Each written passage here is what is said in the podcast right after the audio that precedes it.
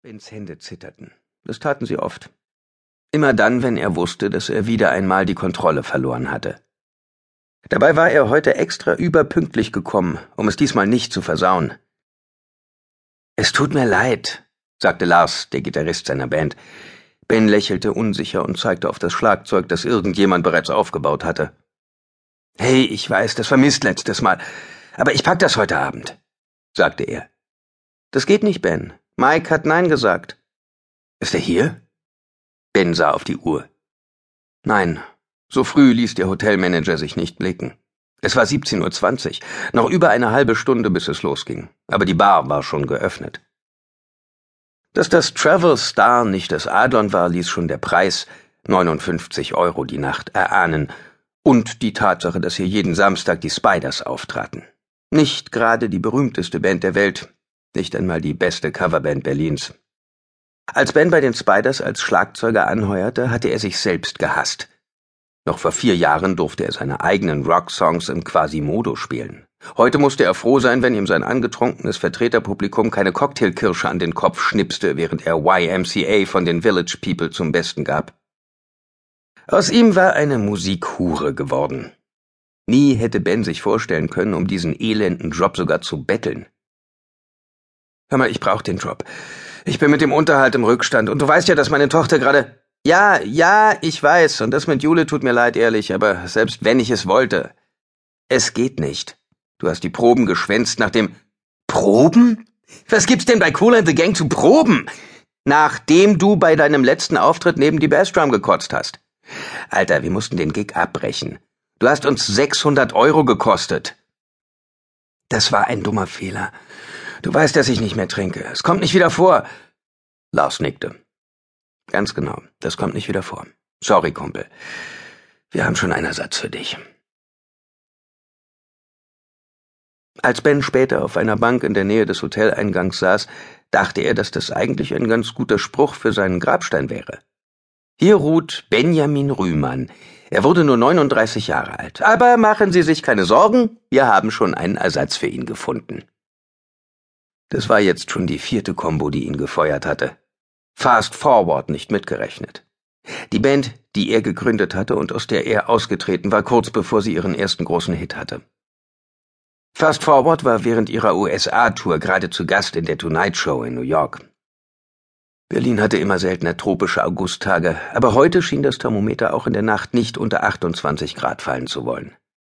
Ben stand von der Bank auf und suchte in seinen Hosentaschen nach dem Autoschlüssel, als er die Schreie hörte, angsterfüllt, gequält, unverkennbar die einer sehr jungen Frau. Die Schreie kamen vom Parkplatz auf der anderen Seite des Messedamms. Von mehreren Plakatwänden eingezäunt war er schlecht einsehbar. Erst als Ben seiner Neugierde folgend die Hälfte der Straße überquert hatte, konnte er sie sehen. Das Mädchen mit dem gepunkteten Petticoat und den Mann, vor dem sie davonlief. Zumindest versuchte sie es, kam aber nicht weit, weil ihr Verfolger, ein massiv wirkender Pfeiler in Turnschuhen, ihre langen schwarzen Haare zu fassen bekam und sie grob nach hinten riss. Sie taumelte und schlug auf dem Boden auf. Direkt neben einem Bauwagen, der mit anderen Baustellenfahrzeugen fast den gesamten Parkplatz blockierte. Mit der Folge, dass der sonst so belebte Parkplatz jetzt menschenleer war. Hey! rief Ben, während er ohne nachzudenken die Straße überquerte. Der Angreifer zwang das Mädchen, vor ihm in die Knie zu gehen. Er versetzte ihr eine Ohrfeige, die ihr die Brille aus dem Gesicht wischte. Hey! schrie Ben erneut und begann zu rennen. Der übergewichtige Angreifer sah nicht einmal auf, als Ben ihn erreicht hatte. Völlig unbekümmert spuckte er dem Mädchen ins Gesicht. Gleichzeitig löste er mit der freien Hand einen Gegenstand aus einem Holster, das er in seinem Jeansgürtel trug. Im ersten Moment dachte Ben, es wäre ein Messer und wartete auf das Blitzen einer Klinge. Loslassen! brüllte er. Was? Der Mann sah kurz auf, und erst da begriff Ben, dass er gar kein Mann war, eher ein Teenager, wenn auch von massiger Statur, aber kaum älter als achtzehn. Willst du mitmachen? fragte er Ben, der nun erkannte, dass der Täter kein Messer, sondern einen schwarzen Textmarker in der Hand hielt. Bizarrerweise schien er sich über die Störung zu freuen, denn er lachte und winkte Ben zu sich heran. Komm, die Schlampe braucht das. Er hatte kurze braune Haare, durch die die Kopfhaut schimmerte, und ein Hardrock-Café-T-Shirt hing auf Halbmast über einem kalkweißen, schuppigen Bauchstreifen, der sich wie ein toter Fisch über dem Jeansbund wölbte. Na dann guck halt nur zu, Alter. Selbstbewusst wandte er sich wieder von Ben ab und widmete sich erneut seinem knienden Opfer. Ich hoffe, Diana zieht nachher deinen Namen, du Nutte. Ben versuchte sich vergeblich einen Reim darauf zu machen. Das Mädchen wimmerte mit geschlossenen Augen, während der Angreifer ihr etwas auf die Stirn kritzelte. Lass sie los, sagte Ben, leise, drohend. Der Fischbauch lachte. Hey, Alter, bleib locker, alles okay, okay? Ben schnellte nach vorne und brach dem Kerl die Nase. Zumindest war das der Plan gewesen. Die Tatsache, dass er schon seit zwei Jahren kein Fitnessstudio mehr von innen gesehen hatte, sorgte dafür, dass seine Faust nicht mal in die Nähe des Ziels kam. Der Fischbauch ließ den Zopf des Mädchens los, trat einfach einen Schritt zurück und platzierte bei Ben einen Leberhaken. Geht das schon wieder los? hörte er jemanden hinter sich sagen, während er zu Boden sackte. Eine Autotür schlug zu, und da wusste Ben, dass der Fischbauch Verstärkung bekam. Wir müssen reden, Papa. Dringend. Ich glaube, du bist in Gefahr. Der Schlag, der ihn so hart getroffen hatte, dass ihm schwarz vor Augen wurde, hatte den Gedanken an Jules letzte Nachricht auf seinem Anrufbeantworter aktiviert. In gekrümmter Haltung hustete er den Parkplatz an. Er hörte eine weitere Autotür schlagen. Noch mehr Schritte. Fischbauchs Verstärkung wuchs. Ben spürte einen Schatten über sich und hob die Hand in einer instinktiven Abwehrreaktion. War ein Reflex, hörte er den Fischbauch zu jemandem sagen. Dann schlugen Autotüren, und mit dem Geräusch eines startenden Motors wehte ihm eine warme Abgaswolke ins Gesicht. Sie wollen mich überfahren, dachte er und hob den Kopf, versuchte an den zuckenden Sternen in seinem Blickfeld vorbei das Nummernschild des SUV zu erkennen. Als ob das irgendetwas bringt, wenn sie dich jetzt platt machen. Doch der Wagen fuhr in die andere Richtung, rückwärts, fort von ihm. Verwundert drehte sich Ben zu dem Mädchen um, das sich aufgerappelt hatte und den Dreck von ihrem Rock schlug. Sie weinte. Hey, Kleine, sagte er sanft. Er stand auf und näherte sich ihr zaghaft. Sie hatte den Körperbau einer Vierzehnjährigen, aber ihre Augen waren älter als seine eigenen.